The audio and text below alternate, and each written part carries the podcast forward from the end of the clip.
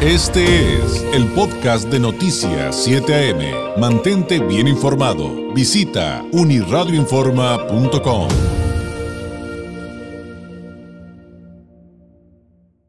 Como cada miércoles, el maestro Gonzalo Manrique Ábalos, consultor y maestro en políticas públicas, director de IDBC Consultores, analista político, experto en campañas electorales, para ver qué es lo que está pasando en estos momentos con el proceso para renovar la presidencia de los Estados Unidos. Gonzalo, ¿cómo estás? Muy buenos días. Hola David, muy buenos días a ti y a todo tu auditorio. Este, pues aquí reportándome como cada miércoles para para los avances del proceso electoral en Estados Unidos. Oye, pues eh, digo, cada semana va a haber temas que se reiteren, otros nuevos, siempre pasa con los procesos electorales. Y aunque ya platicamos un poquito en ocasiones pasadas sobre el racismo en Estados Unidos, sí. Eh, cuando queremos entender el papel de esto que es denominado el racismo sistémico en Estados Unidos, sí. eh, número uno, ¿cómo entender eso? Que, además acusa Kamala Harris a Donald Trump de no asumirlo y el papel que juega justamente en, una elección. Bueno, pues eh, evidentemente creo que lo hemos estado viendo eh, desde junio pasado, mayo, junio, cuando sucedió lo de este joven Floyd, este, desde que sucedió lo de este joven de apellido Floyd y lo que pasó en Wisconsin y los muchos otros casos y asuntos que han sucedido a lo largo de estos meses o de estos años, donde, claro, eh, no es una situación que se da a la llegada de Donald Trump, pero se recrudece de alguna manera con el presidente de Estados Unidos, Donald Trump, a cargo de, del gobierno. ¿Por qué? Porque la de racismo sistémico no es otra cosa más que un antecedente que existe en nuestro sistema de salud, de justicia, educativo, a lo largo de la historia, no es de, insisto, no es de ahorita hace cuatro años, pero es a lo largo de la historia, en donde las minorías, no, no solamente afrodescendientes, afroamericanos, este, latinos, asiáticos, todo tipo de minorías en Estados Unidos, son segregadas o son atendidas de, con menor calidad o con menor oportunidad, entiéndase en educación, viven eh, sus hijos, los hijos de los de estas de estas personas van a escuelas donde hay menos recursos, maestros menos o, peor pagados, podríamos decir, no hay tantos programas adicionales como hay en otras en otras partes de, las ciudades o los estados o en, todo Estados Unidos, los hospitales es lo mismo, vemos como la gran mayoría ahorita de las personas eh, con casos de COVID son estados donde hay población afroamericana alta, tasa de población afroamericana muy alta, o hispanos o asiáticos, es decir, hay una tendencia del sistema de gobierno en general de privilegiar pues, a los blancos o a, a, las personas blancas o de clase acomodada o de media clase, pero sí se hace este racismo sistémico, salud y pues obviamente el es más claro y evidente que ya vimos en tanto en Kenosha como con el caso de George Floyd, que es un afroamericano que los policías pues no se han tentado el corazón para abatirlos, torturarlos, balasearlos, ¿no?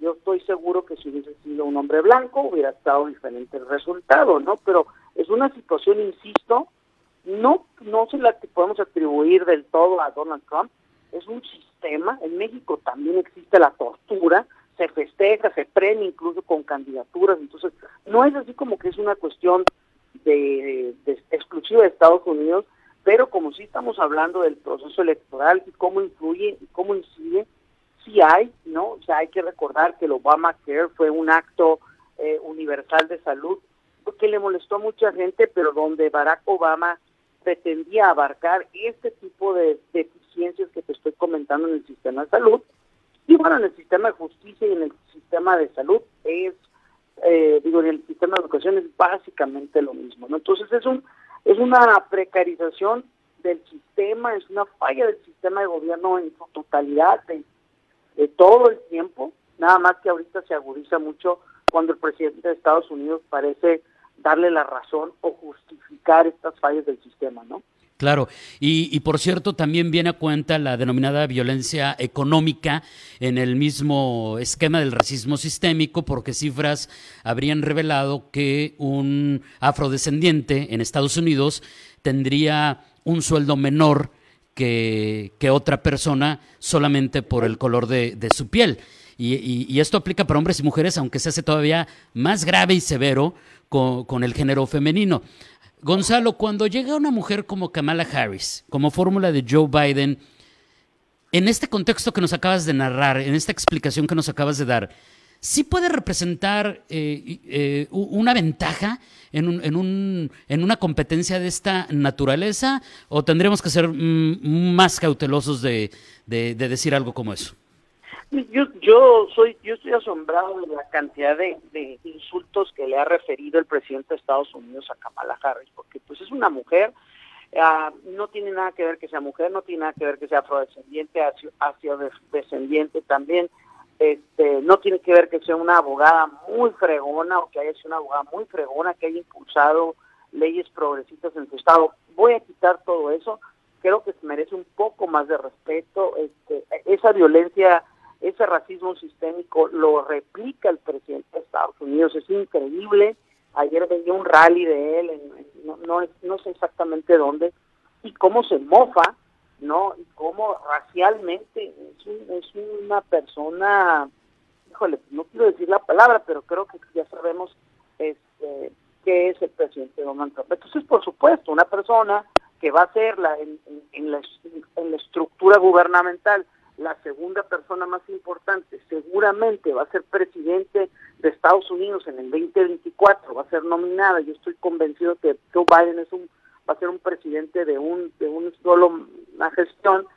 Eh, yo creo que es algo positivo, David, y, definitivamente si a las mujeres no las ponemos en los puestos de poder importantes, no es como en México. En México hay hombres, regidoras, diputadas, senadoras, para aventar para arriba alcaldesas, pero y las gobernadoras, y lo más importante, ¿cuándo va a haber una presidente mujer? Entonces, creo que esa es la parte que se tiene que visibilizar en todas partes del mundo, ¿no? Pero ahorita pues estamos hablando de Estados Unidos y desde luego que le va a doler a mucha gente, te digo, es un tema histórico, sistémico, así estamos acostumbrados, son paradigmas que se tienen que romper, sobre todo con las estructuras y las generaciones más viejas, pero se tienen que romper. Entonces, yo creo que su llegada es, es un hecho histórico determinante en la vida política, no solo de Estados Unidos, del mundo en general. Y, y, sin duda es algo que tomará muchos años. Cuando hablamos justamente de racismo sistémico en Estados Unidos, aunque también tiene su paralelo en México, son cosas muy arraigadas, pero hay que Ahora sí que hay que agarrarnos de las nuevas generaciones que entienden y asumen más estos retos y tratan de sacarlos adelante eh, y, pues a darle, a darle con el tema. Ahora, Gonzalo, antes de despedirnos, ¿cómo va, cómo va, cómo va la competencia? Porque de repente estaba, estaba viendo esto de los famosos este, apostadores, que no solamente son así como que la encuesta de encuestas o quién va a ganar, no, o sea, también hay gamblers, como le dicen en inglés, o sea, hay apuestas de dinero estilo Las Vegas, donde se juega mucha lana, y eso yo no lo conocía respecto a quién va a ganar. Y en este momento la balanza con los apostadores pareciera que se está inclinando hacia Donald Trump como favorito. Bueno, digo, es un tema que, para, nosotros, para, mí es como muy, para mí es como muy extraño, ¿eh?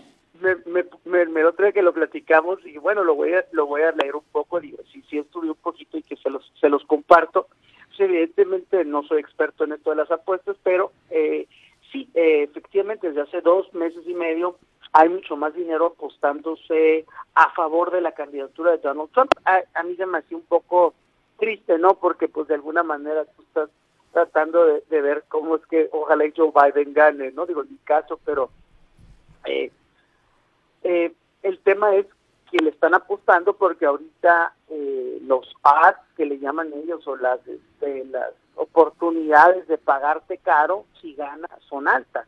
Conforme se aproxime la aproxima la elección, me imagino se cerrará un poco más el, el, la competencia y pues no pagará tanto, pero ahorita están apostando precisamente porque son muy buenas las este, la paga si gana Donald Trump entonces ahorita le apuestas porque pues no es el favorito, ¿no? O sea, cuando el favorito le apuestas, pues es el que tiene más paga al final de cuentas. No quiere decir que estén pensando que va a ganar, puede ser que estén apostando porque piensan que va a ganar. Yo sí veo que hay una, dentro de, dice de lo que estuve leyendo, eh, cuando Hillary Clinton este, eh, pierde, este Paddy Power, que es un apostador inglés, pagó cerca de 7 millones de dólares en apuestas perdidas, entonces, con Clinton, ¿no? Entonces, a lo mejor ahorita le están la apuesta al revés, ¿no? Apostarle a Trump para que me pague bien, y bueno, si, pierde, pues las casas apostadoras ganarán mucho dinero, y si gana, pues ya veremos, ¿no? Pero yo creo la, mi conclusión que me reconforta es que a pesar de que Trump está arriba en las apuestas, pues las casas apostadoras nunca pierden. o sea que puede ser buena señal. espero que la premisa se repita para esto, ¿no? Pero es básicamente esto, sí se está moviendo a cerca de 130 millones de dólares, ya se han movido en, en dinero, en apuestas, y sí, inclinan un poco la balanza, o bastante la balanza a favor de Donald Trump. Las apuestas, ¿no? En las encuestas del día de hoy, todas sale bien, este sí hay, ahí luego platicaremos, hay estados que se, empiezan a se le empiezan a complicar a Biden, pero hay otros estados que se empiezan a consolidar sorpresivamente y bueno, ya platicaremos sobre eso y también pues sobre el tema de los militares, ¿no? Que fue el tema de la semana que, que, vergonzoso la, la manera como el presidente se expresó a los militares de Estados Unidos. Sin duda, y muchos otros temas que quedan sobre, sobre la mesa. Eh, eso, eso a ver si lo platicamos la próxima semana, Gonzalo, los, lo de los swing states también que en este momento, híjole, este, como que preocupan a todos parejito, ¿no? Tanto, tanto Biden como, como Trump. y, y en la cuenta, pues ya estamos a siete semanas de las elecciones y esto se va a ir volviendo eh, conforme vayamos acercándonos a esa fecha, estoy seguro, cada vez más intenso. Gonzalo, muchísimas gracias y muy buenos días.